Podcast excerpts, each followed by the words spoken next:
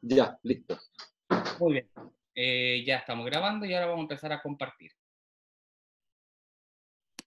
En vivo desde Facebook Live. Qué maravilla que pasa todo esto, porque antes era pagar pasaje, una serie de cosas que la gente para acá. Ahora todo ha sido maravilloso, porque hemos podido hablar mucho. Eh, estábamos más cerca de lo que creíamos. Sí. Eso, eso... Oye, una persona, fue muy bonito lo que dijo, que en Zoom podían conversar, y cuando estaban juntas no podían conversar porque todos hablaban a la vez. En Zoom son un grupo de artistas, ellos dijo, se arman grupo en el taller y todo, ahora no, ahora nos juntamos los 30, ¿Ya? nos vamos dando la palabra, cada uno habla dos o tres minutos, nos ha cambiado la vida para bien, decía yo. Otra cosa. eh, estamos ok. Vamos a transmitir. Por lo menos nos vemos bonito en el Zoom. bueno, y acá vamos a salir por la señal de ATV Valdivia, el canal local de acá de la, de la región, que tiene alcance en, la zona austral, en verdad, así que apoyamos la local, lo, local. Vamos a ver si empieza a transmitir.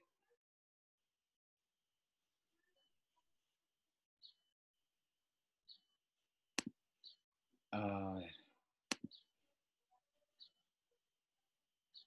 Ahí está recién tomando el, el vínculo.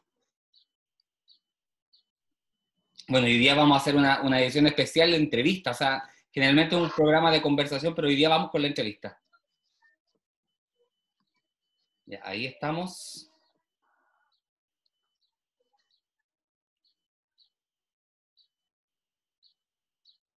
Y Muy bien. Estamos. Muy buenas tardes a todas y a todos por las pantallas de ATV Valdivia y con el patrocinio de Fundación Educándonos. Estamos comenzando con el, nuestro ya programa clásico de las tardes de, la hora de 11, ¿no? Eh, todas y todos al pizarrón. Hoy día con un formato especial. Vamos a tener dos grandes invitados, invitada también, eh, y por lo demás vamos a, a trabajar y a conversar en torno a entrevistas directas, pero también entendiendo que es posible construir una opinión pública eh, desde lo que nos convoca. O sea, aquí los invitados salen al pizarrón, eh, como cuando estábamos en el colegio con las tareas, lo mismo. Y el día de hoy vamos a tener de invitado a Benito Baranda.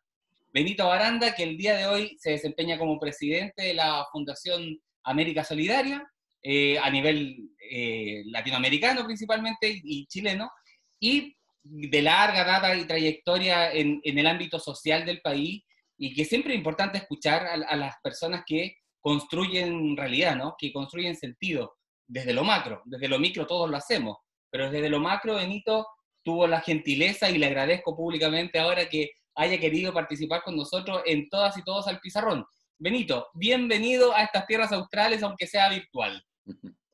Muchas gracias, Francisco. Es un agrado conversar con ustedes y bueno, en ese hermoso territorio donde ustedes viven y con hermosa gente, con todo gusto, es un, honor, un placer hablar, así que gracias.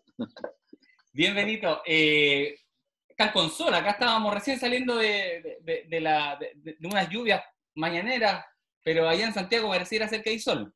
Hay sol y tuve que cerrar aquí las tapas de la casa aquí nuestra en la pintana porque pega el sol muy fuerte. Desde afuera, como todavía no hay hojas en los árboles, están recién llegando la primavera, las primeras señas de la primavera. Les vamos a mandar un poquito de agüita nosotros para allá, ¿no? A ver si logran nivelar el déficit. Benito, eh, estamos puntualmente ya entendiendo que hay un margen de trabajo y de conversación y queremos ya adentrarnos de plano al, al aquello que nos convoca, ¿no? La pregunta del, programa del día de hoy habla sobre eh, el, el, el, derecho o, o el ejercicio de la educación, y lo voy a leer textual cuál es el protagonismo de la educación, ¿no?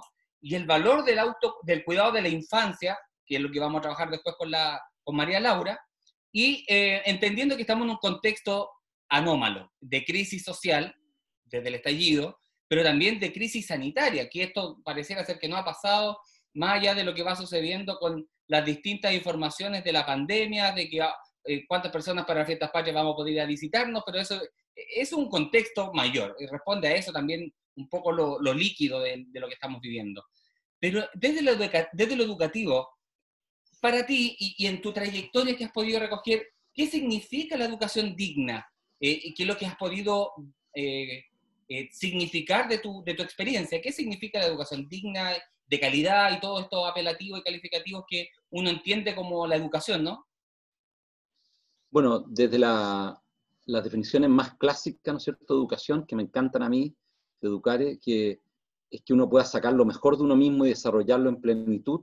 La educación es espacio de libertad que te permite desarrollar lo, mejor de ti mismo y llevarlo al máximo, a la máxima expresión. No todos tenemos las mismas habilidades ni cualidades.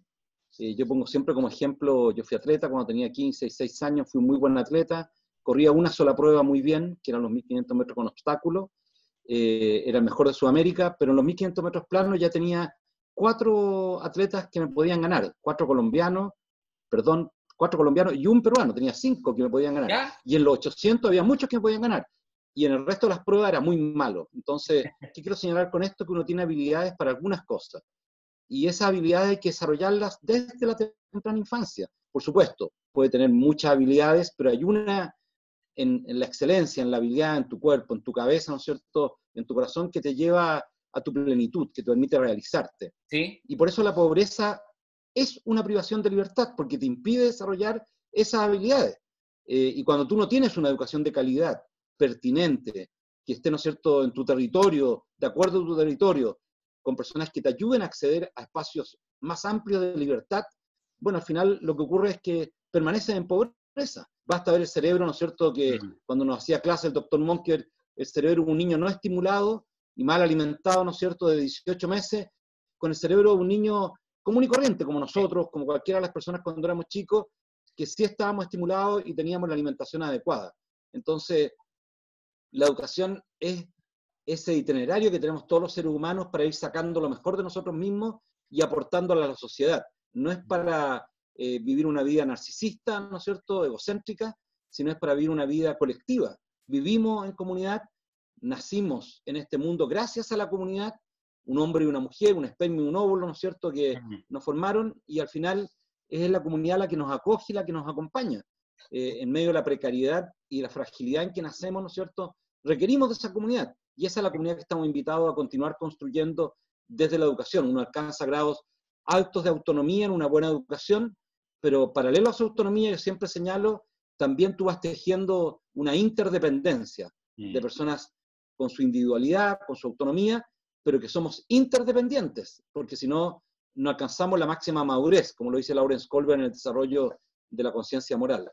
Sí, eh, eh, tú das ciertos tips que, que, siempre es interesante escuchar, y hoy día cuando nos comentas, por ejemplo, que la pobreza es una limitante a la libertad, en una sociedad que se autodefine como libre, eh, que lo declara y que ha buscado permanentemente este, este, eh, esta expansión del concepto de la libertad desde lo cotidiano, pero sin embargo nos vemos menos libres que antes y a medida que hemos ido avanzando en los procesos históricos más bien del país, eh, la libertad más bien ha sido como casi una monedita de cambio para lo que vamos sucediendo, ¿no? Entonces, no elegimos efectivamente dónde estar, pero el día de hoy eh, eh, estamos a puertas de un proceso eh, de plebiscito, a puertas de decir como país sí o no vamos a una constitución o la reformamos, que, que, un poco son las opciones. Entonces, desde esa lógica y entendiendo que la, libertad es, la ausencia de libertad es pobreza, entendiéndose más allá de lo material, ¿tú cómo observas que, que debiese adentrarse este, este, estos nuevos caminos que estamos construyendo como república en relación a la, constitución? ya sea reformándola o construyéndola nuevamente eh, en una convención constituyente. Entonces, eh, ¿hacia dónde crees tú que debiese apuntar el, en específico este derecho, si se debe incorporar como derecho? Bueno, sin lugar a dudas se debe incorporar como derecho, de todas maneras, y como derecho exigible. Eh, la historia de Chile es una historia como la de todos los países, de un tira y afloja, de, de, un no querer reconocer, ¿no es cierto?, que todos los ciudadanos tenemos el mismo valor y los grupos de poder, cuando se enquistan en el poder, independiente de quienes sean, bueno, van privando de libertad a las personas porque les impiden acceder a ese poder. ¿ya? Y cuesta mucho, cuesta mucho en, en todos los ámbitos. No, no estoy hablando de un solo sector, sino que los sectores en general, cuando tú llegas al poder, tienes el gran riesgo siempre de querer sostenerte, mantenerte en ese poder. Cueste lo que Comienza a ser eh, una persona que, que, siente que, que, eres indispensable para el resto. Piensa tú que el hermano Pedro Vanen, cuando lanzó, ¿no es cierto?, su idea de tener una educación obligatoria eh, a inicios del siglo pasado, bueno, no lo logró, y se logró recién el 20, la ley de instrucción primaria que la acabamos de celebrar, ¿no es cierto?, eh, de recordar en estos días, eh, pero fue un tiro de floja, continuó igualito después, fue una guerra, una batalla. Y tú ves fotos de esa época y mm. los niños y jóvenes que vivían en pobreza estaban vestidos como adultos y trabajaban. Hay una foto impresionante, en memoria histórica, que yo la uso mucho esa foto, que son los trabajadores de Cristalería Chile. Y son unos niñitos. Seguramente los dueños de cristalería, los gerentes de cristalería, sus hijos iban a colegio y estudiaban y salían en humanidades pero no los hijos de los trabajadores porque tenían que trabajar para poder aportar dinero a la casa. Y la amenaza fue que si ingresaban los niños a, la estructura escolar, bueno, lo que ocurría era que se iba a empobrecer más la familia porque no iban a llevar ingreso a la casa y que iba a generar una gran crisis social. Y no ocurrió, al contrario, ah. hubo un gran cambio social.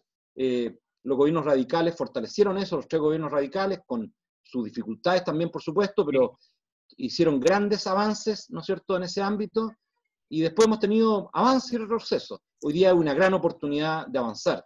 La constitución de los 80, una constitución, por supuesto, antidemocrática, yo voté en contra de esa constitución porque no había registros electorales, yo no, ni siquiera leí la constitución, porque si tú en pleno periodo, ¿no es cierto?, de una dictadura, sacas una constitución y la metes en un plebiscito, bueno, es altamente contradictorio.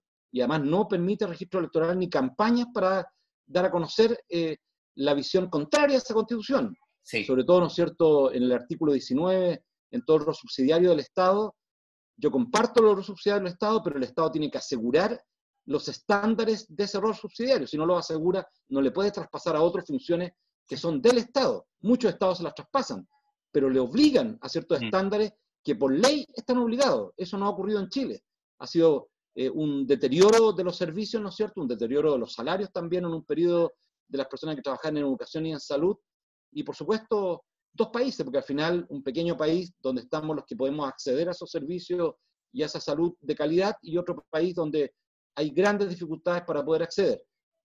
La oportunidad que tenemos ahora de esta nueva constitución, bueno, una gran oportunidad, una gran oportunidad, y yo, eh, como lo he dicho públicamente, soy partidario de eso, soy partidario de una asamblea constituyente, partidario de que la ciudadanía sea involucrada en esto, eh, y que no sea una convención mixta, sino eh, una convención constituyente donde los ciudadanos pueden elegir su representante y hacer un trabajo, bueno, como lo hizo un país tan cercano a Chile en muchas de sus características como Colombia, eh, que logró sacar adelante, y el expresidente Gaviria hace poco lo contaba en un, en un webinar, ¿no es cierto?, donde cómo se fue construyendo. Y, se fue construyendo... perdón. ¿Mm? Se fue construyendo con dificultad, como todas las construcciones que hay, eh, pero un periodo, un periodo de un año, un año y medio, donde eh, nos abocamos a, esa construcción y que permita que eso, ¿no es cierto?, bueno, perdure 40, 50, 60 años, eh, que las nuevas generaciones sientan mayor propiedad sobre esa constitución, una identidad mayor, y sientan que están convocados a comprometerse para cumplir con esa constitución y no con algo impuesto desde una dictadura militar. Sí, efectivamente, el tema que el nacimiento de esta constitución tiene estas características del marco de la dictadura y que efectivamente marcan, el, marcan el, lo que continúa, porque por más allá de que el presidente Ricardo Lago haya actualizado y esta constitución se haya reformado en sus distintos artículos 257 veces aproximadamente, significa que hay algo que no está cuajando y que el traje nos está quedando apretadito hace harto rato. Y, la verdad, a lo mejor la, ropa nunca era nuestra. Entonces, eh, eh, en ese sentido, y, y entendiendo el, momento histórico, además, porque efectivamente todas las otras constituciones nunca se ha tenido la posibilidad de hacerlo como lo estamos haciendo hoy, dentro del contexto histórico de república, ¿no? Y, en esa lógica, en la ausencia de la, de, la, de la, conceptualización de derechos sociales, la educación emerge, y, y, ha sido una de las que ha pujado, ¿no? Desde el 2006, 2011, permanentemente estos cambios sociales que casi exigiendo la libertad que tú señalabas al inicio, porque el país vive sumido en una pseudo pobreza, por llamarlo así, porque nos dicen que el ingreso per cápita es altísimo, pero en lo concreto ese, ingreso per cápita no chorrea. Y, en las comunidades, efectivamente, estamos sosteniendo con Junaev, eh, estamos sosteniendo con distintos asistencialismos, cómo efectivamente también eh, permite que fundaciones de distinta orden vayan a cumplir un rol que más bien le corresponde al Estado. Entonces, desde esa lógica, el fenómeno educativo se ha vuelto un fenómeno más bien complejo de abordar, porque está tensionado. Está tensionado cuando lo pensamos que se le, desliga, se le deslinda, igual que en los años 20 la ley de instrucción primaria, a la responsabilidad de los padres en la educación de los hijos. Y el Estado mira desde un palco más bien y dice, oiga, usted hágase cargo de la educación de su hijo. Esas son todas las ofertas que existen. Eh, y no regula. O sea, ahora que quieren volver a hacernos entrar a clase sin ninguna mediación del Estado de por medio, es decirnos nuevamente que esto es un mercado y que los privados se entiendan. Entonces, eh, es la relevancia del fenómeno educativo en sí. Y, y, viendo tú la experiencia que desde otros países de América Latina, ¿cómo han resuelto desde el Estado el, gran problema que es la educación hoy día? Eh, entendiendo que no se va a retornar a clase, por lo pronto. Bueno, el país que primero lo ha resuelto originalmente mejor en Latinoamérica y el Caribe, sin lugar a duda, Uruguay. Antes, por supuesto, de la pandemia y eso el Estado lo controla, con sus dificultades también. Eh, podríamos observar que ahí hay hartas dificultades porque a veces no se llega a lugares de mucha pobreza, donde sí podrían llegar, ¿no es cierto?, las organizaciones de la sociedad civil y tienen muchas trabas para poder llegar, porque el Estado no quiere soltar eso. Tiene su otra cara también. hay que ser justo en esa observación, ¿no es cierto? Eh, no es todo, ¿no es cierto?, un, paraíso en eso. Y muchos jóvenes eh, de sectores populares de la enseñanza media termina fuera del sistema. Eh, y Uruguay está sufriendo por eso en este momento y lleva algunos años sufriendo bastante. Pero es un país que lo ha resuelto más o menos bien, resolvió mejor la pandemia, la resolvió mejor por un montón de razones. Una de las razones, ¿no es cierto?, es porque seguramente, dado el nivel educacional, dado, ¿no es cierto?, las condiciones de vida con bajo hacinamiento, eh, dado también los contextos urbanos que ellos tienen, que son diferentes a los nuestros, eh, bueno, lograron enfrentarla de mejor manera y con una robustez del Estado que es distinta a la nuestra. La robustez del Estado, por supuesto, en el caso de ellos es mucho mayor que la nuestra y lograron enfrentarlo de una manera más contundente, siendo un país pequeño, un poco isla, también, eso hay que reconocerlo. Eh, actuaron rápidamente, teníamos acciones más o menos parecidas, pero claro, las territoriales nuestras fueron muy frágiles. Eh, entonces, lo que yo señalo allí es que ese ejemplo de lo que están haciendo ellos con todas las dificultades que tiene, como con muchos de los países que están volviendo, hay que mirarlo y hay que analizarlo, hay que ver la fortaleza y por supuesto las debilidades.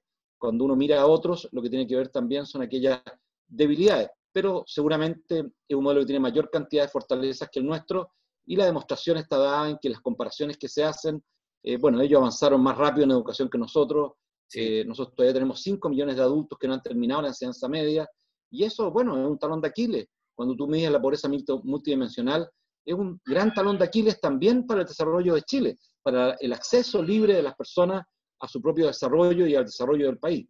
Eh, y eso mm. dificultad. En el retorno a clases, eh, de lo que tú estás planteando ahora, yo tengo una observación allí que le he planteado cuando las personas eh, ponen sobre la educación, todo lo que es educación, yo digo hay que tener cuidado. La educación es fundamental, el acceso a la educación es fundamental.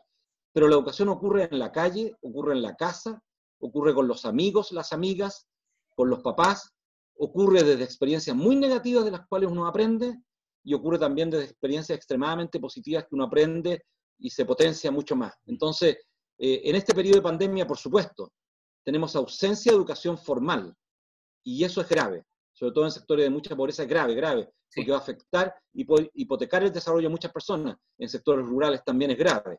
Pero no olvidemos que hay procesos educativos que están ocurriendo dentro de la casa o que están ocurriendo en los sectores donde, rurales donde estas personas viven, que continúan existiendo. Y procesos educativos que son tan o más potentes a veces que algunos de los procesos que llevamos adelante nosotros.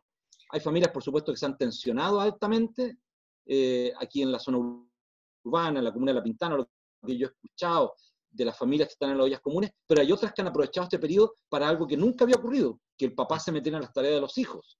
Porque como no está en la construcción en este periodo, se ha visto obligado a ir a buscar la fotocopia a la escuela, a meterse en la tarea de los hijos, porque la mujer está participando activamente en la olla común. Y no solo eso, los hijos han tenido que asumir la limpieza de los baños, el ordenamiento de la casa y tener un régimen desde las 8 de la mañana de estudio, porque si no, no pueden ir avanzando. La dinámica que se ha dado dentro de la casa también tiene una riqueza.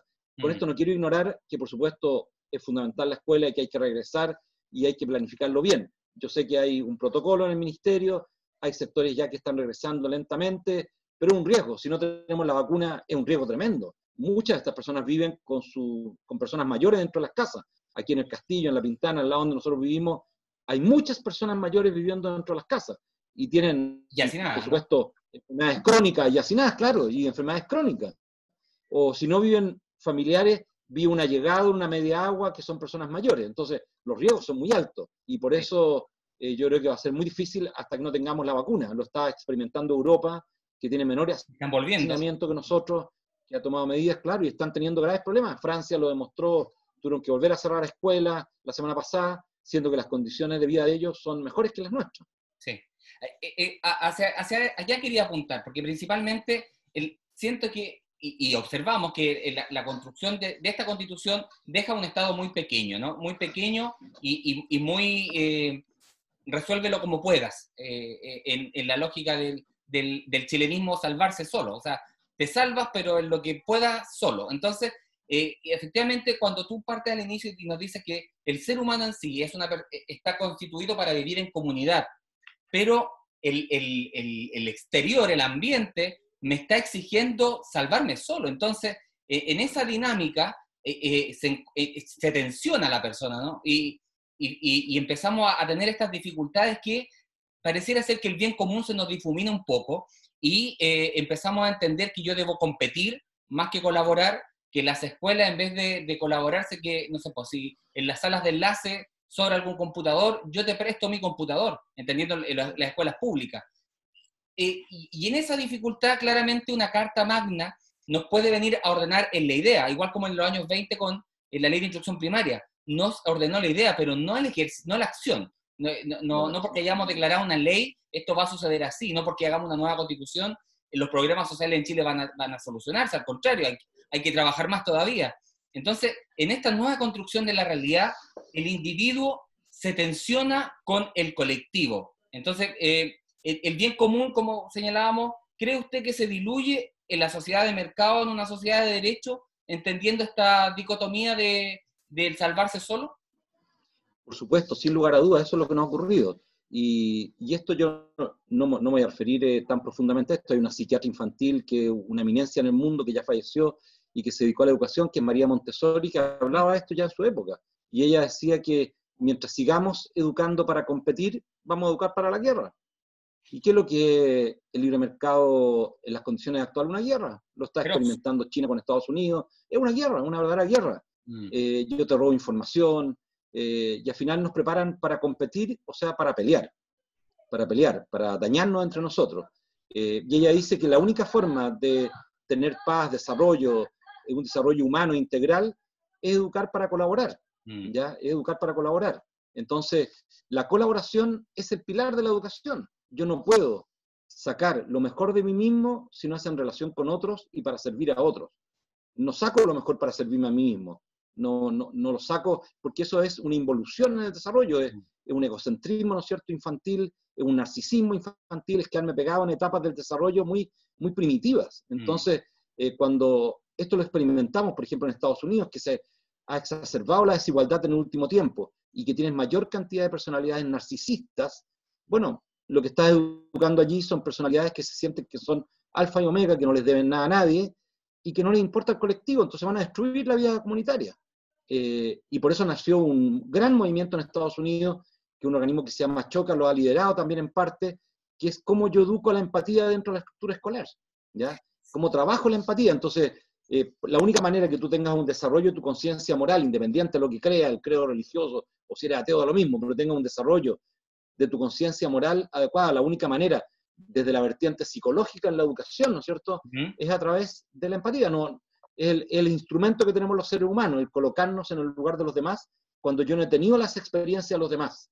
No he vivido, no me he metido en el pellejo del otro. Y eso se educa desde pequeño, se educa en la estructura preescolar, se educando en cada etapa de la vida. Eh, y claro, en el modelo actual de Chile, lo que tú educas es para competir. El SIMS es para competir, la PCU es para competir, Eh, los rankings que arma el Estado son para competir, eh, los rankings del Estado son tan ignorantes de la realidad de las escuelas, que hay escuelas que reciben a todos los niños expulsados del sistema y le exigen que tenga un CIMSE como lo tienen los otros, y, lo amenazan con castigarlo. Yo digo, el absurdo, o sea, el mundo al revés. Intervengo, además. Claro, en vez de que yo te dé más recursos por el tremendo trabajo que estás haciendo, el tremendo esfuerzo que estás haciendo, lo castigas y al final terminas destruyendo un, único espacio donde esas personas pueden desarrollar libremente lo que son porque los otros han sido expulsados del sistema. Sí, entonces, claro. Pero es contrario en todo caso, Francisco, a la ley, al fin de la Ley General de Educación, cuando tú ves el fin de la LOSA, ¿no es cierto? ¿Cuál es el objetivo de la educación chilena? Bueno, el objetivo de la educación chilena es lo que estamos hablando, son los valores, es la construcción de nuestra cultura, pero después los indicadores que pones para eso, eh, bueno, no comulgan con el fin, porque le pone un 67% de peso a estos indicadores de competencia. A, eso me refería. termina, claro. Con el Estado más pequeñito, ¿no? Y, que, que deja regulado a, a, lo salvaje hacia afuera. O sea, existe un, un, individualismo salvaje, pero también un colectivismo radical. Entonces, ¿cómo hacemos, y en, esta armonización, las escuelas somos los grandes tejedores de, de, la sociedad en este minuto? Eh, logramos zafar el, el, nuestra, nuestro rótulo de pasamateria actualmente a un espacio de contención social. Imagínate que las escuelas hoy día están repartiendo canastas, están preocupándose de las vacunas, están, eh, además de haciendo clases, generando un sinfín de material de apoyo que no se había visto antes. Entonces, las escuelas están mejor aspectadas, ya sea en este minuto, como, como en el proceso de pandemia, pero también en una posible nueva constitución. La escuela vuelve a tener esa valoración que tú señalabas, donde los papás hoy día entienden el rol que tenía la profesora y el profesor, porque en algún minuto dejamos de tener esa, esa valoración social. Entonces, los profesores nuevamente, eh, y es bueno que tengan esta nueva valoración, pero ahora además hay que entrar a conjugar eh, esto, este, este, individualismo salvaje con un colectivismo más radical a hacer como hacemos sociedad. No sé cómo lo ves tú también. Claro. Bueno, yo creo que las profesoras y los profesores son artesanos de vida. Nosotros tenemos hijos profesores, hijas profesoras. Eh, yo hice clase durante 15 años en enseñanza media ya eh, un pequeño curso que lo, traté de mantener hasta que me fue posible por, por mi trabajo. Eh, y yo creo que somos constructores de vida. Y justamente lo que buscamos es equilibrar de manera adecuada el bien individual con el bien colectivo. No es uno contra otro. Eso es lo que nos han tratado de convencer algunas ideologías, el colectivismo extremo o el individualismo extremo. Es un absurdo, porque los seres humanos somos únicos, excepcionales e irrepetibles pero ese ser humano único, excepcional y irrepetible se debe a otras personas. Nació en un lugar, se crió en un lugar, se educó en un lugar. Y no solo eso, sino que además tiene que contribuir después a formar sociedad. No, no es una isla. Entonces, ese individuo, desde su propia excepcionalidad, eh, única persona, ¿no es cierto?, eh, se entra en interacción con las otras personas para construir sociedad. Bueno, yo creo que eso es lo que tenemos que buscar salvaguardar si se logra, ¿no es cierto?, conformar eh, una asamblea constituyente que quiera construir una nueva constitución, eso hay que salvaguardarlo en la constitución, no el individualismo extremo, ¿no es cierto?, que nos ha llevado a una tensión tremenda donde el Estado se repliega. Estamos llenos de winner. Estamos llenos de winner, que todos lo quieren ganar a toda costa, claro. sobre todos. Claro, bueno, había un programa de televisión que a mí impactaba mucho, que una de las personas decía, tienes que salir a comerte el mundo. Y yo decía, ¿por, qué a comerte el mundo? Tienes que salir a realizarte y aportar al mundo, no tienes que comerte a nadie. Claro, no tienes que comerte a nadie, eh, no tienes que consumir nada, consume lo que necesitas para vivir, eh, pero no tengas más bienes de los que puedas disfrutar, de los que puedas aprovechar, porque si tienes más bienes de los que puedes aprovechar y disfrutar, bueno, le vas a destinar tiempo a cuidar los bienes. Y al final, como le vas a destinar tiempo a cuidar los bienes, que no lo usas, que no lo alcanzas a disfrutar, le vas a quitar tiempo a las personas que están en tu entorno. Y después te vas dar cuenta tardíamente que centraste tu vida en las cosas y no en las personas.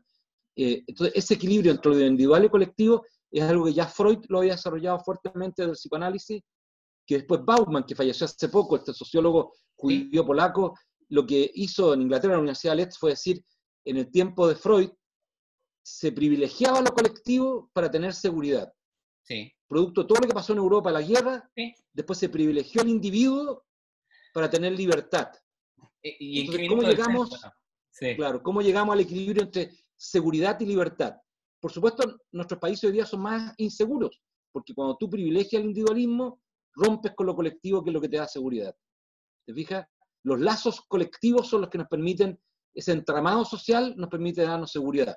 Eh, pero claro, tú tienes que respetar al individuo, no puedes someter al individuo a lo colectivo, tienes que llegar a un equilibrio, y es un equilibrio delicado. Tú lo vives en la estructura escolar, lo viven las profesoras, los profesores, los auxiliares, la gente que trabaja en la estructura escolar, toda la comunidad educativa, bueno, tiene que contar con reglas colectivas, pero de repente esas reglas colectivas también tienen individualidades. Por ejemplo, si tú trabajas en una escuela rural y tienes un alumno que vive muy lejos y te llega tarde, es distinto a que te llegue tarde uno que vive al lado. la regla tiene, porque la regla está hecha para la persona, ¿ya? No está hecha eh, para que la persona sea sometida por la regla, es para que sea educada, formada gracias a la regla. Eh, bueno, esa es la individualidad que hay que equilibrar, ese es un ejemplo de esa individualidad que hay que equilibrar. Eh, bueno, tú mismo lo decías, finalmente es la valoración del otro como legítimo, efectivamente, y de la otra como legítima, es efectivamente cuando nos vamos a volver a ver si el estallido social parte también porque terminó o, termina invisibilizándose una sociedad eh, superponiendo a otra. Eh, es como lo, yo, la sociedad que tengo en mi cabeza no es la misma que, que está ahí, es lo mismo que hacemos en los colegios cuando yo le superpongo a un estudiante lo que no es. Y le digo, oye, tú debes ser esto, esto y esto, pero ese niño no es eso, ese niño es otra cosa. Eh, y, lo dejo de ver. Y, claro, como cuando me deja de ver, me dice, estoy aquí. Entonces, el estar aquí hoy día estamos volviendo a habitar la patria, por decirlo así. Estamos volviendo a habitarla. Y en este volver a habitar, efectivamente, yo, eh, eh, casi como una convicción, no sé, me gustaría que, no sé qué piensas tú, pero la palabra solidaridad desde lo institucional. ¿Crees tú que eso también transformaría mucho lo que desde ahí emane, el que la solidaridad, ya sea en las leyes, en, la educación y en la gestión, en la gestión de la educación y, en la gestión del país, en verdad, aparezca este concepto desde lo formal, no desde una declaración más bien anecdótica, de marketing, de cosmética, porque es difícil encarnar la solidaridad, es, un tema que me exige salir, ¿no? Bueno, hay, un, eh, una discusión fuerte en torno a esto y me tocó el otro día en, un webinar también hablar sobre esto y una persona dijo que queremos más Estado y menos solidaridad. Entonces dije, a ver, cuando tú construyes el Estado, eh, institucionaliza la solidaridad. O sea, los niños no eran cuidados en Chile, eran cuidados por sociedades de ayuda, algunas vinculadas a la Iglesia Católica y otras sociedades de ayuda, y eso se institucionalizó en un, organismo que se llamaba CONAME y después en el CENAME. ¿ya? Eh, tú institucionalizaste una acción solidaria. Eso ocurre en la Europa del Norte, tú has institucionalizado esa solidaridad. Eso lo ocurre con los sistemas provisionales en Europa del Norte. Mm. Tú institucionalizas esa solidaridad. O sea, lo que haces es hacer prevalecer ese bien colectivo sin someter al individuo. Lo que dices tú es, quiero que los individuos participen en igualdad de condiciones dentro de la sociedad y que tengan las mismas oportunidades. Bueno, esa institucionalización en Chile ha costado mucho porque la has dejado en manos del mercado. No ahora, también antes, porque al final, ¿no es cierto?, en la cultura del asentado, como dice la Sol Serrano, la historiadora, ha prevalecido esa cultura del asentado. Lo dijo Darwin cuando estuvo en el Golfo Arauco y visitó, ¿no es cierto?, eh, el campo chileno y, poco menos que decía que era un estado feudal, ¿ya? En la manera en que se, estaba todavía, ¿no es cierto?, el campo chileno. Bueno, y eso todavía nos sigue penando como cultura. Cuando tú creas una cultura, eh, copio en esto McLuhan, al gran McLuhan, él decía que los seres humanos creamos las herramientas y después las herramientas nos crean a nosotros. Bueno, cuando creamos una cultura individualista, esa cultura individualista después nos va formando a nosotros. Nos termina sentimos que esa es la única forma de, habitar el mundo, de convivir. Eso es lo que nos pasó, por ejemplo, con la vivienda. Nadie quiere vivir al lado de los más pobres hoy día. Nadie quiere vivir junto a otros. queremos vivir en una isla. Nadie quiere que le pongan una población al lado de la casa. Eh, por mucho que tenga conciencia social, que se diga, ¿no es cierto?, progresista, o que se diga muy cristiano, no, no se quiere. Entonces, eh, yo creo que ese es el drama, que, que, hoy día la cultura nos creó así. Entonces, para poder transformar eso, por supuesto que es importante una constitución, pero también es muy importante una educación en la colaboración. Porque si no lo tienes, nadie te va a acompañar en la constitución y se va a vulnerar. Porque en el fondo la cultura eh, se va a comer a la constitución al tiro. Mañana se la va a comer. es cuando dicen las empresas que todos hacen una tremenda estrategia, no cambian la cultura empresarial y al final la cultura empresarial se comió la estrategia. O sea, si en el fondo, si tú sientes que el otro es menor, que el otro eh, es una persona infeliz, que el otro no vale lo que vales tú en la educación, por ejemplo, bueno, al final lo vas a someter, ¿ya? y en eh, realidad eso es un cambio muy grande que vemos en Chile. la, lógica está en que eh, en la educación, mientras si yo pago y pago más, eh, mejor educación voy a tener. Claro. y cuando uno mira la realidad y dice, oye, el Estado en este minuto está aportando hartos recursos a las escuelas públicas, ¿por qué no sucede nada? ¿O por qué sucede muy poco? Entonces, efectivamente, la contracultura, o, este, hemos sido mal educados en, en ese sentido, al mal educarnos, creemos que efectivamente estoy exigiendo derecho, pero estoy cumpliendo poquito. Entonces, el, el, derecho efectivamente exige de nosotros algo, algo distinto al salir al encuentro. Y, cuesta salir al encuentro porque eh, hay una deconstrucción que generar. Analfabetos cívicos, analfabetos cívicos, analfabetos digitales, analfabetos incluso instrumentales que leemos pero no leemos. Entonces, efectivamente, una nueva constitución nos va a permitir a lo menos reorganizar esta brújula, pero efectivamente, si no somos capaces de comprender la cultura en que también vamos a co-construir, va a ser un símbolo, va a ser un símbolo, pero no va a pasar nada. Entonces, desde ahí, y si pudiésemos en este minuto, ah, ya cerrando, eh, en, síntesis, ¿qué eh, le, dirías a los profesores y a las profesoras de Chile entendiendo el contexto histórico que estamos viviendo y que vamos a seguir construyendo? Yo le diría, y como lo, lo he dicho a personas que me han consultado antes, ayúdennos a colaborar. Nuestros alumnos y alumnas tienen que aprender a colaborar. Si aprenden a colaborar, lo que vamos a aprobar, ¿no es cierto?, en dos años más, si, si sale, ¿no es cierto?, el plebiscito, la Asamblea Constituyente, le va a permitir a esas personas vivir con mayor dignidad lo que han vivido hasta ahora. Eh, va a ser un gran avance para Chile, pero tenemos que educar en la colaboración, fuertemente, y tenemos que hacer un gran movimiento para educar en la colaboración, no en la segmentación, no en la segregación, y no en el en este exitismo que de repente nos asfixia y termina destruyendo la excelencia. La excelencia es desarrollar al máximo tu cualidad, tu hábito. Nadie le pide a Alexis Sánchez que sea seco para la química, ni que se sepa toda la historia del mundo. Es que, sea eh, que a lo mejor se la sabe y a lo mejor es muy bueno para la química y puede ser un buen músico. Pero lo que le, pidamos, le, pedimos es que su gran habilidad, que es un, un deportista, ¿no es cierto?, de elite, de excelencia, lo haga lo más lindo, lo más precioso y con el corazón, ¿no es cierto?, y con la técnica mejor que tenga. Entonces, eso les pido. Y que pongan el amor antes que la técnica. Tiene una frase de Gaudí, ¿no es cierto?, el gran arquitecto, que decía que antes de la técnica había que poner mucho amor. Eso es. Pues. Gracias. Muchas gracias, Benito. Oye, Benito, ¿va la constituyente o no? Por supuesto, pues. Muy bien. Disponible siempre. Esto es, necesitamos más como tú. Un abrazo grande, muy agradecido. Gracias, chao. Que tengas buena tarde. Seguimos con María Laura. Muchas gracias, adiós. Gracias, chao, adiós.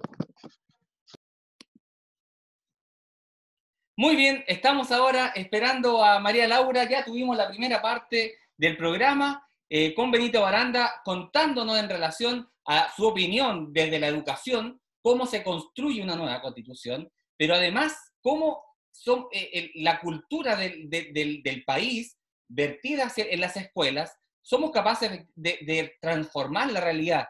Eh, debemos efectivamente entender que hay, un foco primero, que que muchas veces se habla pero poco se ejecuta. Por eso también la invitada que viene ahora, María Laura, que nos va a decir, y, más bien vamos a conversar en torno a lo que es la protección de la infancia. Si en algún minuto tenemos una posible nueva constitución, no puede ser entendiendo a, la infancia de la misma forma como lo hemos hecho históricamente. Eh, María Laura, bienvenida a nuestro ya querido programa Todas y Todos al Pizarrón. ¿Cómo estamos? Bien, ¿y tú, Francisco? Muy bien. Con un día soleado acá en Santiago. Así estábamos viendo hace un ratito y acá nosotros estábamos ahora recién con un poquito de sol posterior a una lluvia que tuvimos matutina en estas tierras australes. María Laura, eh, tú presidenta de, la Fundación Arco, eres trabajadora social y a lo largo de tu, de tu, trayecto has logrado ir también leyendo la realidad del país y cómo se desenvuelve también es la protección hacia la infancia. La infancia como, como concepto de la niñez, pero también como un concepto de, de, algo más macro, ¿no? Ahí es donde efectivamente la patria pone las primeras eh, esperanzas para lo que va a ser el futuro, en un presente. Entonces, ¿cómo dialoga en ese sentido y colabora la fundación que tú presides, entendiendo también con realidades que el Estado debiese hacerse cargo, pero que eh, las desliga a privados? por más que sean sin fines de lucro, el Estado desliga su responsabilidad en privado. ¿Cómo lo hace? Mira, eh, desde la posición de la fundación, nosotros creemos que las fundaciones deben dialogar con el Estado. Si bien entendemos que es el Estado el principal garante de los derechos, el resto de los actores pasamos a ser co-garantes también. ¿ya? Eso en, un, en un sistema o en una sociedad de derechos hay que entender que nosotros le exigimos al Estado que sea el principal garante, pero el resto de los actores, las instituciones, también tenemos un rol. En ese sentido, nosotros como fundación lo que hacemos es aportar a la construcción y a la visibilización de los problemas sociales. Eso es un punto, pero también yo creo que las fundaciones han ayudado bastante en, en poner en la palestra temas que no siempre son vistos por el Estado. Eso por una parte, y por otro está el tema de la incidencia, y también está el tema de que las fundaciones a veces pueden trabajar con una especificidad que el Estado no puede o no logra hacer. ¿Y, cuáles serán esas dificultades? ¿Por, qué el Estado no puede, por ejemplo, por qué el Estado se pone miope? Eh, eh, eh, ¿por, qué le cuesta a veces observar algunas necesidades que sí las fundaciones, de las que yo también participo en una fundación, o sea, es algo que efectivamente la sociedad civil no hemos tenido, nos hemos tenido que organizar precisamente cuando ah, lo hablamos con Benito con el concepto del bien común. ¿Cómo, mm. ¿Por qué el Estado no logra a veces construir ese significado del bien común? Desde lo que tú nos cuentas.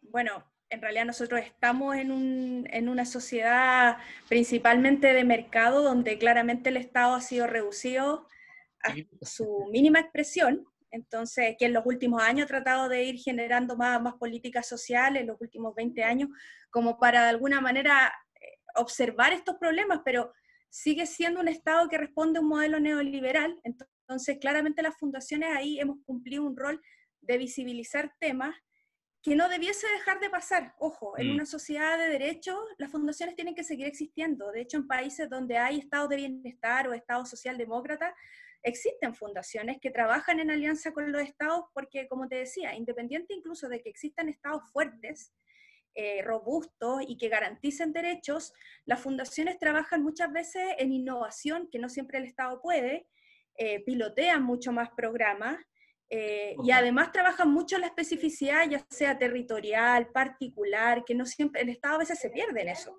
¿ya? A nosotros nos pasa. En propio territorio, por ejemplo? claro, o sea, y, ni siquiera es tanto en el tema de los territorios, también eh, te voy a contar una experiencia de nosotros como fundación. Nosotros, por ejemplo, que apoyamos muchos proyectos de establecimiento educativo en escuelas y jardines infantiles, nosotros como fundación tenemos una temática que una de esas es promoción de la vida saludable en la infancia, y aportamos con un fondo, un fondo concursable, pero la elaboración de los proyectos radica en las comunidades educativas. Entonces, nosotros ahí apostamos a un concepto que yo he acuñado cuando hablo de este tema, que es un poco el derecho a la autodeterminación de las comunidades educativas. Así como existe el, eh, hablamos del derecho a autodeterminación de los pueblos originarios, yo hablo de lo mismo desde las comunidades educativas, porque creo que también cada comunidad es distinta y tiene necesidades distintas y quiere hacer cosas distintas. Eh, eh, bueno, tú viste en el clavo, porque efectivamente eh, en el mundo educacional, hace algunos años ya a las escuelas públicas, bueno, a las escuelas en general, se les solicita que construyan sus proyectos educativos institucionales, principalmente por eso. Ahora, a propósito de la cultura de masa, que finalmente vamos haciendo todos lo mismo sin quererlo, porque estamos casi programados en, en, en ciertos tips, eh, las escuelas fuimos haciendo los mismos proyectos educativos, eh, que seamos integrales, que seamos inclusivos, que, no sé, una serie de declaraciones lindas que no tienen mucho que ver a veces con el territorio. Entonces, eh, es, es, es, exactamente lo que tú dices, lo que ahora debiese ir transformándose. Hablábamos hace un rato con Benito, y te lo escucho a ti también, de cómo efectivamente la, la, el, el auto, la autoconciencia de, de asumirme como un, como un otro legítimo cuando me paro al frente, me, me, genera la duda en, nosotros los adultos los podemos hacer y podemos hacer ese tránsito, pero cuando vamos a la niñez, a la infancia, y, y vemos que efectivamente eso es un poquito más difuso, eh, eh, eh, es un poco más líquido, porque no hay por dónde a veces agarrar, uno entiende que existe un cename, después no hay un cename, los derechos están, de los niños están vulnerados permanentemente en ambientes de violencia que las escuelas eh, reciben. Entonces, eh, ¿cuál es la responsabilidad que pudiesen, a propósito que tú lo dices, en esta autodeterminación de las escuelas, cuál es la responsabilidad que le cabe a la escuela en sí en, resguardar a la infancia como, como protector, ¿no? Eh, ¿Es, ¿Acaso él será la, el único, la única institución que lo puede hacer? No, o sea, claramente la escuela es un factor protector, eso está súper estudiado desde el mundo de las políticas públicas, sabemos que sí, y no va a dejar de serlo, de hecho. Pero hay un proverbio africano que dice que se necesita de toda una comunidad para criar a un niño. Y yo creo que eso lo dice todo. O sea, es cierto, las escuelas son un factor protector, son importantes, son sumamente relevantes porque visibilizan un montón de problemas que hay en la familia, en los mismos niños, pero también es una responsabilidad de, toda la, de todos los estamentos sociales. Hay otras instituciones, como dices tú, los programas.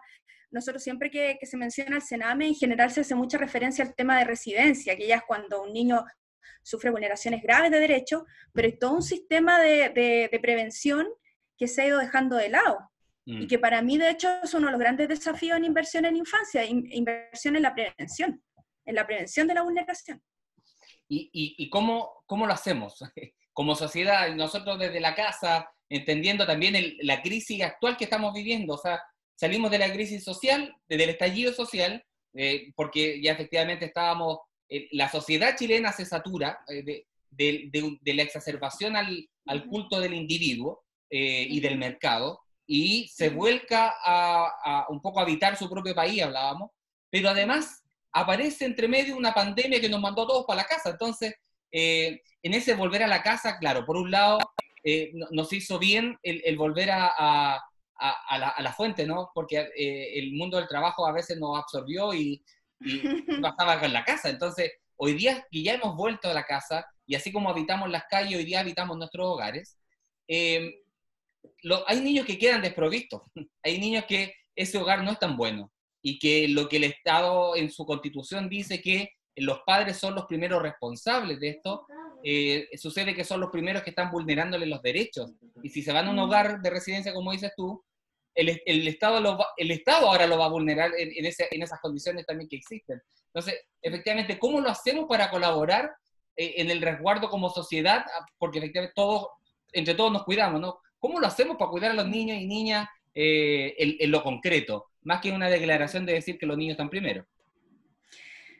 Mira, es bien profundo el tema en realidad, tiene muchas aristas, pero yo creo, que, yo, creo que el primer punto pasa por cambiar la mentalidad. Y cuando yo digo cambiar la mentalidad en relación a la infancia, tiene que ver con entender a los niños y niñas como sujetos de derecho. Yo creo que en los últimos años lo hemos visto, se ha avanzado mucho en, en, como en poner en la palestra muchos grupos, comillas, vulnerables o, o digamos grupos con necesidades particulares, que pueden ser, por ejemplo, las mujeres, que no somos una minoría, claramente no, pero se ha puesto en la palestra todo el tema del feminismo o todo el tema de las diversidades, y que a mí me parece en lo personal súper bien, pero nadie pone el tema de la infancia, esto de que siempre los niños no tienen voz. Entonces, mm. finalmente, si no estamos los adultos poniendo el tema y machacando sobre el tema, no, no aparecen, no son prioridad. O sea, hay una prioridad discursiva, pero no hay una prioridad real. Y cuando yo digo entender a los niños y niñas como sujetos de derechos, es entender que los niños eh, eh, tienen una visión del mundo.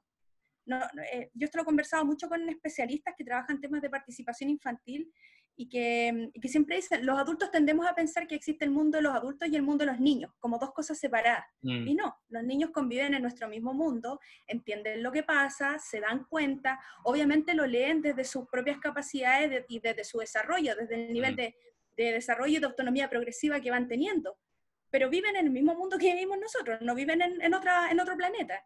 Entonces, entender a los niños y niñas como sujetos de derecho y cambiar la mentalidad en ese ámbito es la primera, la primera clave. Oye, qué interesante lo que nos dice, efectivamente, ahora que tú nos, nos devuelves en, la respuesta más bien de la, de la pregunta, claro, existe la dicotomía de decir el mundo de los niños y el mundo de los adultos, y no, pues estamos en el mismo mundo, entonces eh, y, asumo también parte de la responsabilidad. Aquí, por ejemplo, aquí entrevistamos a puros adultos hablando de la pandemia, hablando de, la contingencia, de la educación, pero creo que, también como programa vamos a tener que hacer el esfuerzo de ir a hablar con niños. ¿Qué, qué piensan los niños de lo que están viviendo? Porque estamos nosotros hablando por ellos y, y es una cultura súper adultocéntrica. De, nosotros decimos lo que tú necesitas, pero ¿en qué minuto lo escuchamos?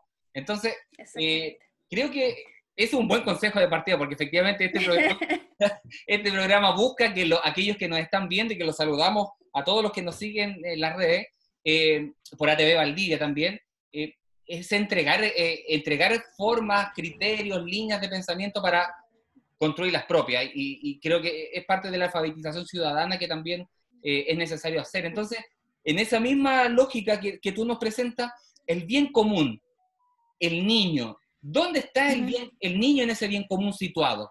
¿Qué significa finalmente la infancia desde, desde este proyecto de bien común que va a venir en la nueva constitución y que ya nos vamos a meter ahí, pero además eh, en lo que estamos viviendo hoy por hoy, ya nos diste una, nos diste un, un, tip bien interesante, entonces, ¿cómo, cómo se hace? Eh, eh, ¿Cómo se integra o cómo develamos y rompemos esta dicotomía para que efectivamente la voz de los niños y niñas estén dentro de este bien común que debemos construir? Mira, yo creo que em, están existiendo instituciones que están poniendo el tema de la infancia en, la agenda pública, creo yo, de una forma mucho más seria y contundente. Creo, por ejemplo, que el aporte que hace la Defensoría de la Niñez ha sido muy bueno como institución, em, porque han puesto, el, han puesto el tema. Lamentablemente han tenido que ponerlo frente a casos de vulneración extrema de derechos, cuando hemos visto adolescentes asesinadas. Entonces, no ha sido en el mejor escenario pero al menos existen instituciones que ya están avanzando en, poner este tema. Eso yo creo que, ayuda bastante. Otra cosa que ayuda bastante, y es algo en lo que en lo personal y también como fundación hemos trabajado mucho, es en relevar la importancia de la educación parvularia, que siempre queda muy atrás, muy, muy atrás, porque en general em, la concepción que hay detrás de la educación parvularia es básicamente la guardería. Es el lugar donde yo dejo a mis hijos para poder trabajar Mm. Yo no digo que eso no es real que eso, y que eso ocurre, pero se pierde el valor que tiene la educación parvularia en sí misma, como estímulo y desarrollo a las competencias, la habilidad y el desarrollo integral de los niños y las niñas a partir de la primera infancia. Exacto. Eh, eh, la, lógica, la lógica es otra, ¿no? Eh, la, lógica va más bien por, en esa primera infancia, nivelar la cancha, porque los primeros años de la infancia son tremendamente importantes para lo que se venga después, y efectivamente, eh, en un Estado que eh, termina abandonando a los ciudadanos, eh, esto es la ley, lo conversamos, la ley del salvarse solo, del salvarse a sí mismo a costa de lo que sea. Y los niños, si molesta, va para la casa. Entonces, o, va, o va a la escuela, o le generamos una jornada escolar completa a los más grandes. Y además porque todo es ranking.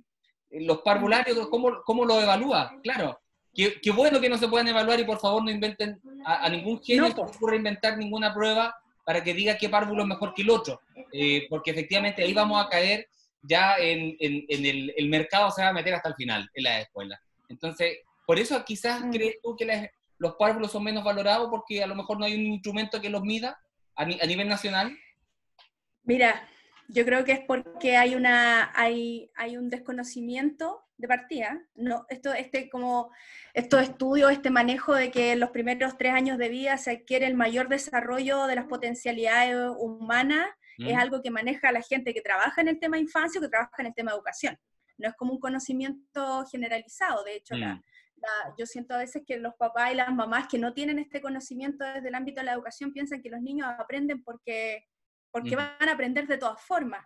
Y claramente hay una diferencia entre niños y niños que están en ambientes donde no hay estímulo, donde a lo mejor los papás no leen, no tienen acceso a cultura y hay menos vocabulario, a cuando los niños están en, familias donde hay mucho mayor acceso o en establecimientos donde se van inculcando esos temas. Entonces ahí ya se genera una, una diferencia de base. Uno yo creo que, que pasa por, por, ese, por ese punto. Entonces hay que, hay que generar esas condiciones, hay que generar esas condiciones para entender que la educación parvularia es importante, es relevante en sí misma, más allá de que se entienda como un lugar donde dejamos a los niños y las niñas para ir a trabajar. Lo que mm. tú dices es cierto, y eso no se puede medir, porque de hecho la, la principal forma que aprenden los niños y las niñas pequeños es a través del juego. ¿Cómo mides tú si con un juego el niño va a saber más matemáticas o lenguaje, puedes ir contando a lo mejor mediciones de palabras, pero tampoco tendría sentido. O sea, la inversión en la primera infancia es una inversión que tú ves a largo plazo. De hecho, ya lo han dicho Premio Nobel de Economía, cuánto gana, digamos, una sociedad invirtiendo en los primeros años.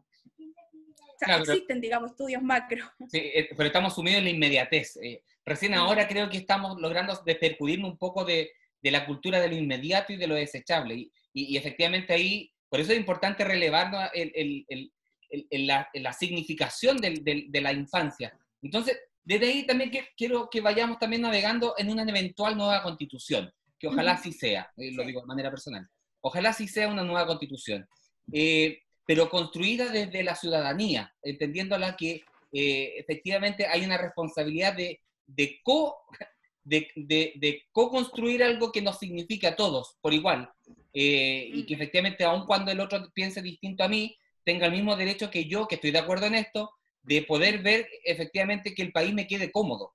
Eh, creo que eso es algo que no, Chile no lo ha podido hacer nunca. Primera vez que estamos en una situación así, más allá de los bemoles que podamos encontrar, pero en una eventual nueva constitución, ¿crees tú que la sociedad de mercado eh, puede deconstruirse en pos de, una sociedad del derecho eh, en una nueva constitución proyectando la infancia? Bueno, aquí también voy a hablar a, pito personal, espero que sí.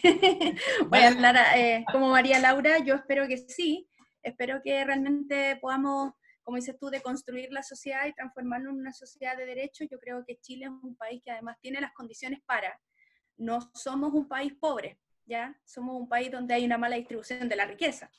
Ya, eso hay que tenerlo súper claro. Mm. Yo entendería que en un país donde, donde es pobre es más difícil, tú requieres a lo mejor tener otras condiciones de base para poder instalar derechos, pero, pero en un país como Chile yo creo que las cosas están, en ese sentido, están mucho más dadas, y mm. como tú bien dices, esta es una oportunidad histórica no solamente para nosotros como país, los que somos ciudadanos y, que estamos acá, sino que también a nivel mundial. O sea, el proceso nuestro va a ser como ejemplo a nivel mundial de, de, cómo construir una constitución. Entonces, claro, aspiramos a, a, a tener ciertos consensos y, de, por ejemplo, dentro del tema educativo, yo creo que hay, hay consensos que se tienen que lograr y que tienen que estar garantizados en la Constitución, como es el derecho a una educación de calidad y una educación que se oriente al desarrollo integral. Pero para eso hay que tener, el, yo creo que lo, la clave es el consenso en qué vamos a entender por calidad y qué vamos a entender por desarrollo integral. Mm. Eso tiene que estar plasmado en la Constitución. Y, y, en esa dinámica, entonces, te vuelvo, te vuelvo a, a, a mencionar Estado eh, subsidiario para la infancia o Estado eh, benefactor, o perdón, Estado del bienestar, o un Estado de, lo común. ¿Qué, qué, Estado aspecta mejor? ¿El, de bienestar? Bueno. O... Bueno, hemos visto los resultados del Estado subsidiario. No pregunto ni en serio decir, lo podemos pensar, pero cuando uno lo dice, la, la, la realidad parece que también se construye distinta, ¿no?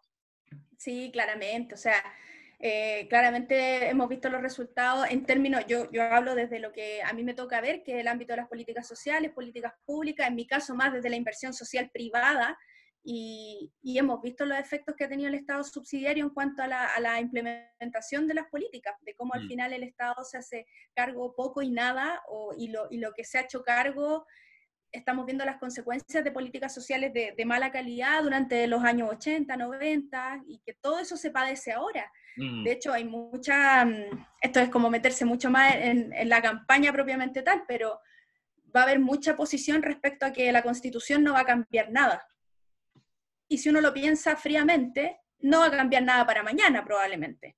Pero los efectos de un cambio constitucional en el sistema, en el modelo de vida, se va a ver de aquí a 20 años. Lo que nos pasó también a nosotros, o sea, como sistema va... Como el resultado es, un, es un proceso, es un proceso de cambio de mentalidad, de desarrollo, o sea, también el Chile que tenemos hoy no, no nació ayer, sino que nació hace muchos años, entonces es un proceso, pero igual no porque sea un proceso largo y que a lo mejor no todos nosotros vamos a tener como los resultados de eso, vamos a que, no vamos a querer que exista, porque lo vamos a querer para nuestros hijos o para nuestros niños y niñas. Eh, sí, eh, es que, eh, mira, voy a volver a, tomar aquello que dijiste y voy a citar a William Gibson. Dice, el futuro mm, llegó, pero no ha sido distribuido. es lo que dice él, ¿no? Entonces, y, el futuro ahora llegó de pronto, en seis, hace seis meses atrás, era, impensado que las escuelas tuvieran clases virtuales. y hoy día estamos aprendiendo plataformas como Microsoft Teams, como Meet, eh, como una y, y, desde ahí estamos ejerciendo la docencia, las escuelas, las reuniones, eh, las distintas reuniones del, del, mundo productivo se virtualizaron de manera, yo diría casi si no total, en un 80, 90%. Entonces, mm. La sociedad cambió y hoy día esta pandemia pareciera ser que hizo que el futuro que ya estaba dando vuelta se, se acercara un poquito más a la sociedad en común. Entonces, entendiendo que esto va así, es posible que esta constitución, entendiendo que es un cambio cultural a largo plazo, pueda asegurarse en, su, en, la, construcción de la Carta Magna, eh, primero, la protección a la infancia declarada principalmente ahí, o efectivamente vamos a dejar en una posterior leyes que van complementando la constitución que efectivamente esto sea. ¿Dónde será mejor? ¿En la Carta Magna o en las leyes posteriores a la constitución? A ver, primero pongámonos en el, en, el hecho real que Chile tiene un, ratificada la Convención de los Derechos de los Niños y las Niñas desde el año 90, al año siguiente que se crea la convención. Eh, sin embargo, a pesar de que llevamos 30 años de ratificación de la convención, Chile es de los pocos países, creo que es el único país latinoamericano que no tiene una ley de garantías de derechos de la infancia. Eso es un buen punto. ¿Ya? Que se supone que eh, cuando tú firmas o ratificas una convención, un tratado internacional, una de las exigencias que te hace, que te hace el Comité General de Derechos del Niño es que los países pongan en legislaciones particulares cómo van a ser operativas ese respeto a la convención. En Chile mm. no pasa, en Chile no tenemos una ley marco. ¿Y en qué te quedó eso? Está, bueno, está en discusión en el Congreso hace harto rato, no sé si tú te acuerdas, pero en el, en el gobierno de Bachelet II se creó el Consejo Nacional de la Infancia y de hecho el Consejo se creó precisamente para, instalar al menos cinco, entre cinco a ocho leyes que, digamos, trabajaran estos temas y una de las leyes es la Ley de Garantía de Derechos que todavía está ahí, en el Congreso. Y como te digo, o sea, fíjate la cantidad de leyes que han salido muy rápido en los últimos seis, siete, ocho meses desde el estallido social, eh, pero esta ley no ha salido todavía. ¿Por qué será? Porque lo que, lo que conversamos al principio, el tema de la infancia no es prioridad en lo real. Entonces, creo que es importante visualizarlo. O sea, tú hoy día también nos estás, nos estás enseñando una serie de, de, situaciones de normativa que la ciudadanía tiene que saber. Y, y, en realidad todos siempre debemos saber cosas de este tipo porque afectan directamente a la vida diaria. Eh, las leyes no son elementos que están fuera y, que son inconexos a nuestra realidad, al contrario, regulan y norman nuestro convivir. Entonces, mm. si declaramos por un lado que, que, somos parte de la Convención en relación a la protección de los derechos del niño, es un poco vergonzoso que no tengamos eh, leyes que específicamente eh, eh, digan, oye, sí, era verdad, no, no, no, no firmé de signo. Entonces, vuelvo a preguntarte, ¿es mejor entonces que esté en la Constitución consagrada? Es que, bueno, ahí también hay una paradoja, porque eh, si bien Chile no tiene ratificada la convención, o sea, sí, la tiene ratificada, pero no existe una ley marco, ¿Mm? en relación a muchos otros países latinoamericanos que sí tienen leyes marco, en muchos estándares, indicadores de protección y promoción de derechos, Chile está más adelante, ¿ya? También ahí se produce una paradoja que quizá incluso si tuviéramos una ley marco avanzaría mucho más rápido aún. Yo creo en lo personal que eh, la constitución sí debe, eh, sí debe estar anclada a los tratados internacionales que ha firmado Chile. No solamente sobre el tema de infancia, sino sobre, por ejemplo, el tema de pueblos originarios, ya a los mismos temas o tratados que ha ratificado en relación a, temas de, mujeres, digamos, ya, erradicación de violencia, etc. Entonces, yo creo que sí debiese haber un apartado de la Constitución que tuviera una mirada desde el enfoque de derechos. Por ejemplo, cuando se habla del derecho a la educación, así como yo te digo, eh, constitucionalmente debiera estar garantizado el derecho a una educación de calidad, orientada al desarrollo integral, desarrollando ambos conceptos, mm. también debiese tener el apellido de un enfoque, un derecho a la educación que garantizara, valga la redundancia, los derechos de las niñas y las niñas. Mm. Porque la educación es un derecho de los niños y las niñas, pero existen muchos más, el derecho al juego, a la recreación, al deporte, a la cultura, ¿se entiende? A la participación infantil. Bueno, una de las discusiones en relación a, la posible nueva Carta Magna o, nueva hoja de ruta del país, efectivamente está la incorporación de los derechos sociales, que, que, no están incorporados, eh, más bien está, hay, hay, hay, declaraciones macro, pero en lo sencillo eh, por eso también se ha podido crear mercado en torno a lo que era impensado generar mercado, eh, eh, en torno a, situaciones como la salud, como la educación, claramente, Entonces, eh, vamos en, esta lógica como para ir ya también cerrando en honor al tiempo. Eh, el día de hoy, si tú pudieras dar a, las personas que nos ven y, desde tu experiencia en el resguardo a los niños y niñas, además de, de todo lo que hemos hablado, ¿qué valoración adicional debiésemos nosotros considerar en la primera infancia para protegerla? Para que efectivamente los niños estén primero y, salgamos del, del, rótulo del, de, las buenas declaraciones nomás. Sí, lo, que pasa es que aquí hay, un, hay una distancia larga de lo que se dice y de lo que se hace. Entonces, ¿cómo achicamos esa brecha y decimos de una buena vez, oiga, los niños y niñas efectivamente son primero por, eh, esto tiene que hacer usted en la casa, casi, eh, como un recetario. ¿Cómo lo, ¿Cómo lo significa tú, María Laura? Mira, yo lo, un poco me voy, me voy a lo que te comenté antes. Para mí hay cosas claves Primero, eh, el entender la concepción de los niños y niñas como sujetos de derechos, sobre todo los adultos. Porque los niños em, están entendiendo eso, los niños hoy día están siendo educados en el enfoque de derechos, al menos están conociendo que existen, los niños manejan información al respecto, mm. pero los adultos no. Los adultos todavía eh, entendemos a los niños como solamente como sujetos de protección, eh, donde obviamente existen todas estas instituciones que hablan de prácticamente del derecho único, por ejemplo, de las familias de, eh, de observar o estar encima de la educación de los hijos, no entendiendo que también el Estado tiene una responsabilidad, que las instituciones tienen una responsabilidad, que la comunidad tiene una responsabilidad al respecto. Eso para mí es lo primero, o sea, los adultos tendríamos que alfabetizarnos sobre los derechos de los niños y las niñas. Ese es un primer punto. Escuchen las escuelas, eh, esto es importante.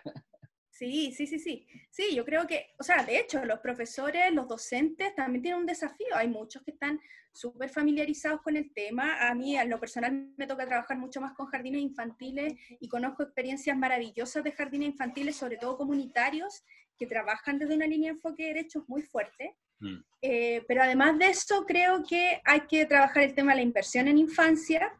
Yo te decía, desde el punto de vista proteccional, más que trabajar, eh, ojalá no tuviéramos que llegar solo a trabajar al tema de las vulneraciones, sino que ojalá la prevención de la vulneración de derechos antes. Yo me acuerdo en mis primeros años de, de trabajadora social, me tocó trabajar en la red Sename en programas de prevención y son los programas que tienen menos financiamiento. De hecho, en algún minuto varios programas de prevención fueron eliminados simplemente. Y se quedaron solamente con los temas ya de reparación. Entonces tú dices, bueno, o sea, y los programas de prevención, ojo, van orientados a la comunidad, al rol que también toma la comunidad en ir mirando qué pasa con un niño y una niña, en su casa, en su familia. Entonces, Ahí hay un tema. Y por último, lo que te decía, el tema de la inversión en educación, en particular, porque lo que me toca ver a mí en educación parvularia. Mm. Mira, eh, todo, lo todo lo que nos expresa, efectivamente, de verdad que uno toma apunte y, ojalá que la escuela, los profesores y los directivos que también nos ven, y los apoderados que también nos ven eh, de, distintos lugares, puedan también tomar apunte de estos elementos qué, importante el concepto de alfabetización de, los derechos, en torno a los derechos de los niños y niñas. De, pareciera ser que no éramos tan eh, sabios como creíamos. Eh, tenemos que alfabetizarnos ciudadanamente en los derechos de los niños, en la era digital. Y qué bueno, porque hay que hacerlo. No, no, no podemos eh, vivir ignorando así como así la vida. Entonces, agradecerte y solo para cerrar, para, para que nos digas, ¿qué ¿Qué hace el Estado después del Sename? ¿Qué, reemplaza al Sename? ¿Qué, ¿Qué debiese ser aquello que nos diga, Sename, eh, fuiste bueno? eh, ¿qué, construimos? ¿Qué sería lo más relevante eh, pensando en, que el Estado debe efectivamente resguardar en una institución mucho mejor que el Sename y que efectivamente esté menos permeada de corrupción, eh, de, de, trincheras políticas más que de efectivamente de de la preocupación del, resguardo del niño y la niña. ¿Cómo lo, cómo lo proyectamos? Bueno, eh, se aprobó, entiendo, el proyecto de ley que, que divide al Sename y genera estos nuevos servicios de protección. Hay uno que va a ser solo de protección y otro que va a ser el encargado del tema de responsabilidad penal adolescente. Eh, ¿Qué debiésemos aspirar como sociedad? Que ojalá el, el Sename o lo como se llame a futuro sea ojalá un ente que, que no tenga tanta demanda, eso debiéramos aspirar, porque eso hablaría bien de la de nuestra sociedad, en, cómo estamos, en cómo estamos cuidando a los niños, exacto, de la prevención. Em, debiésemos aspirar a eso por una parte, eh, yo un poco también tirándome en lo que te decía anteriormente, la alfabetización, creo que hay que eliminar el concepto que yo todavía sigo escuchando mucho, que te dicen, sí, los niños tienen derechos, pero también tienen deberes. No, los deberes son los de los adultos, de garantizar esos derechos para que los niños y las niñas crezcan y vayan adquiriendo una vez ya que sean mayores el tema de la responsabilidad. Exacto, pero los niños no tienen deberes. Eso es como algo que me ha tocado eh, aclarar constantemente. Eso es bien adultocéntrico, transferirle la responsabilidad del adulto a los niños en distinto orden. Exactamente. Exactamente, eso es como un clásico, digamos, cuando a mí me tocaba hablar del tema y te dicen, sí, sí, es cierto, los niños tienen derechos y deberes. Y yo digo, no, empiezo a aclarar que no es así. ¿Y, ¿Y, por qué? O sea, ojo, que siempre hay una confusión porque te dicen, bueno, pero es que un niño tiene el deber de, no sé, te dicen de ir a la escuela o hacer su cama, te dicen cosas así. Yo digo, ojo, una cosa es que los niños necesitan normas y límites. Ese es otro tema. Es muy distinto a decir que tienen deberes. O sea, claro, claro, son dos cosas muy, muy distintas que se, que se mezclan. Eh, por eso te digo, yo creo que hay que aspirar a eso, hay que aspirar a, una alfabetización de la sociedad, una mejor conciencia de, lo que significa que los niños y las niñas sean sujetos de derechos.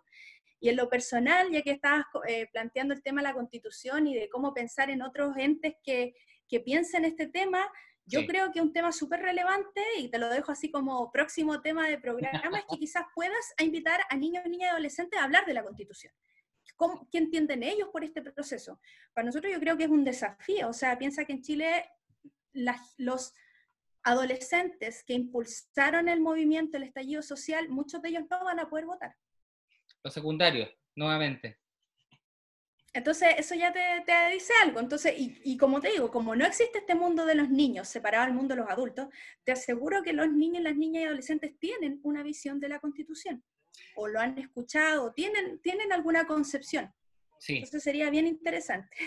vamos a tomar el guante y, creo que en algún minuto vamos a, diseñar programas también para escuchar la voz de, de, los, de mm. aquellos que decimos que nos preparamos para ello, ¿no?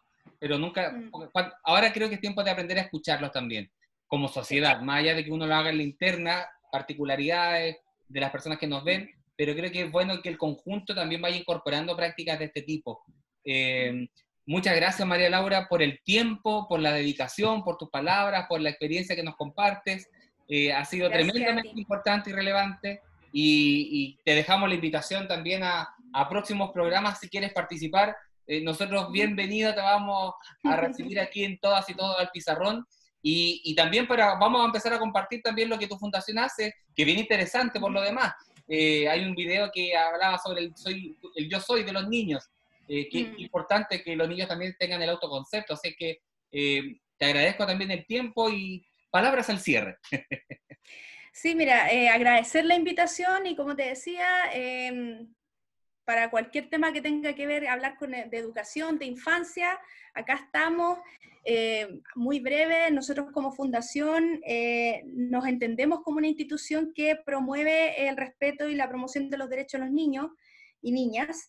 Y en ese sentido, uno de nuestros ámbitos de trabajo, además del apoyo a proyectos que yo contaba de jardines infantiles y escuela, hacemos mucha formación docente, tenemos un portal educativo, portal educativo Fundación Arcor, que ustedes lo googlean, portal educativo Fundación Arcor, que tiene más de 15 cursos que son gratuitos y autogestionados precisamente en estos temas. Asincrónicos, diríamos ahora. sí, derechos del niño, participación infantil, el rol docente, eh, alimentación saludable, juegos, títeres, hay un montón de cursos y como digo, son gratuitos y autogestionados, así que hay harta oferta que nosotros como fundación estamos realizando para apoyar la labor de todas las personas que estén interesadas en temas de, infancia. Muchas gracias María Laura, te agradecemos por, la dedicación y, tu buena voluntad también de, querer estar aquí y, de, alfabetizarnos eh, en todo el pizarrón. Muchas gracias María Laura. Gracias a ti Francisco, que estés muy bien. Chao, chao. Chao, chao. Bien, amigos y amigas, estamos cerrando el programa, no sin antes eh, agradecer la sintonía, la sintonía, eh, agradecer las visualizaciones eh, y principalmente también las preguntas que no alcanzamos a leerlas todas porque efectivamente estábamos un poquito contra el tiempo, eh, entendiendo que el formato del día de hoy fue un formato de entrevista, pero no significa que no las vayamos a considerar. Así es que muchas gracias, pero antes de irnos, no, no nos podemos ir sin premio. Y creo que eso es importante. No nos podemos ir sin premio y a, a, todos nuestros auspiciadores que tenemos, Tienda Barricada, eh, Contrapunto Valdivia, eh, Anunca Plantas, Pancho Navaja Barbería, Clínica Guzmán Perco, el día de hoy Minicentro es el que se pone la 10. Minicentro se pone la 10 con nuevamente una hermosa cámara de vigilancia, de las cuales eh, vamos a, sortear en este minuto. Y eh, atención, ahora los, redobles también los tengo que hacer yo, pero vamos a buscar dónde está nuestra tómbola. Por aquí la teníamos. Eh, nuestra tómbola, ¿no? Bueno, aquí tenemos la camarita auspiciada por Minicentro Valdivia en las pantallas de ATV Valdivia eh, para toda la zona austral y también vemos saludos de distintos lugares. La vez pasada nos estaban saludando desde Brasil, desde Argentina, desde Iquique, Chiloé, y el día de hoy pareciera ser que estamos repitiendo público y estamos repitiendo eh, las, las personas que nos ven y nos acompañan en todas y todos al pizarrón. Bien, vamos entonces con él o la ganadora de la Cámara de Vigilancia auspiciada por Minicentro, para que vean que es transparente, si no traigan un notario. Él o la ganadora es Juan Pablo Gierter. Juan Pablo Gierter, que le dio un like a los afiches de promoción, se ha ganado la cámara de vigilancia. Juan Pablo, nos vamos a comunicar contigo y te haremos entrega de este premio gracias a Minicentro Valdivia.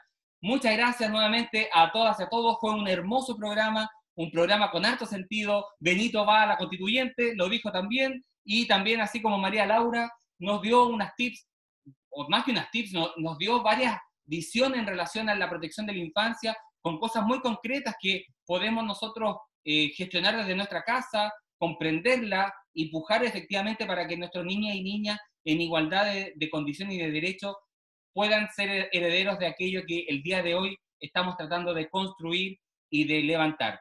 Un sentido de justicia, de solidaridad y principalmente de colaboración mutua en este bien común que nos convoca a todos los que en este lado de la vereda queremos y amamos la educación como ejercicio del derecho. Muchas gracias a todos, muy buenas tardes y nos vemos la próxima semana con un tremendo tema.